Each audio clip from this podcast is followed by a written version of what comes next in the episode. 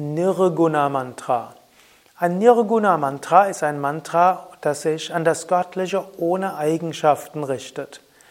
Es gibt die sogenannten Moksha Mantras. Ein Moksha Mantra ist ein Mantra, das zur Befreiung führt.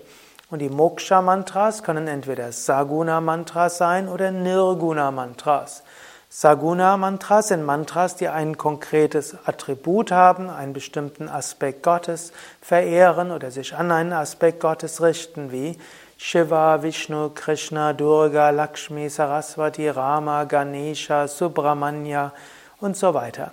Das sind die Saguna Mantras, das sind Aspekte von Ishvara, von Gott, von Shakti, der göttlichen Mutter. Und die Saguna Mantras richten sich an diese. Nirguna Mantras sind Mantras, die sich nicht an einen konkreten Aspekt Gottes richten, sondern an Gott, an Gott als Ganzes. in der Yoga Vidya Tradition gibt es fünf Nirguna Mantras, die gleichzeitig Moksha Mantras und Dhyana Mantras sind. Diese fünf sind erstmal zwei kurze, Om und Soham.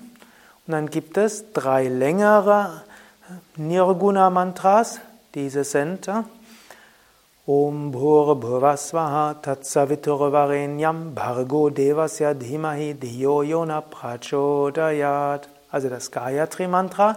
Als zweites das Mahamrityunjaya Mantra. Om Trambakam Yajamahe Sugandhim Pushtivadhanam Urvarukamiva Bandhanan Mrityoru Mukshiyamam Ritat.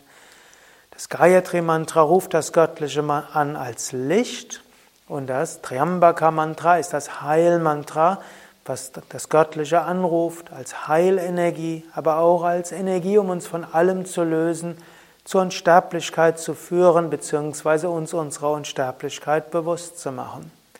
Schließlich gibt es das Shakti-Mantra, auch als Navarna Shakti-Mantra bezeichnet, Om Aim Rim Klim Chamundaye Veche Namaha.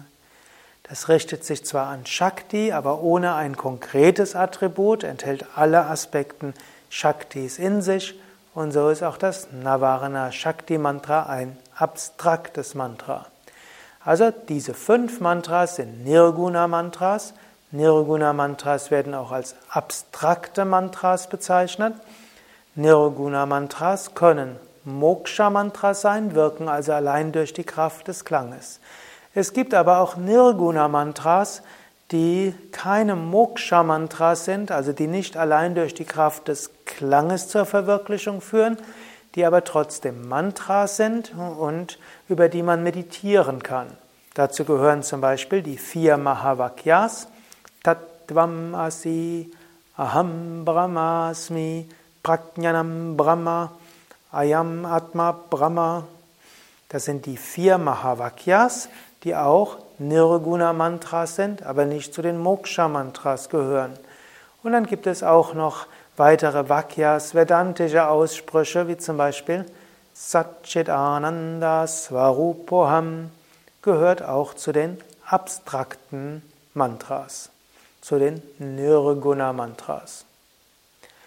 Ja, das waren einige Erläuterungen zu Nirguna Mantra, Mantras ohne Eigenschaften. Mein Name Sukadev, hinter der Kamera Nanda von www.yoga-vidya.de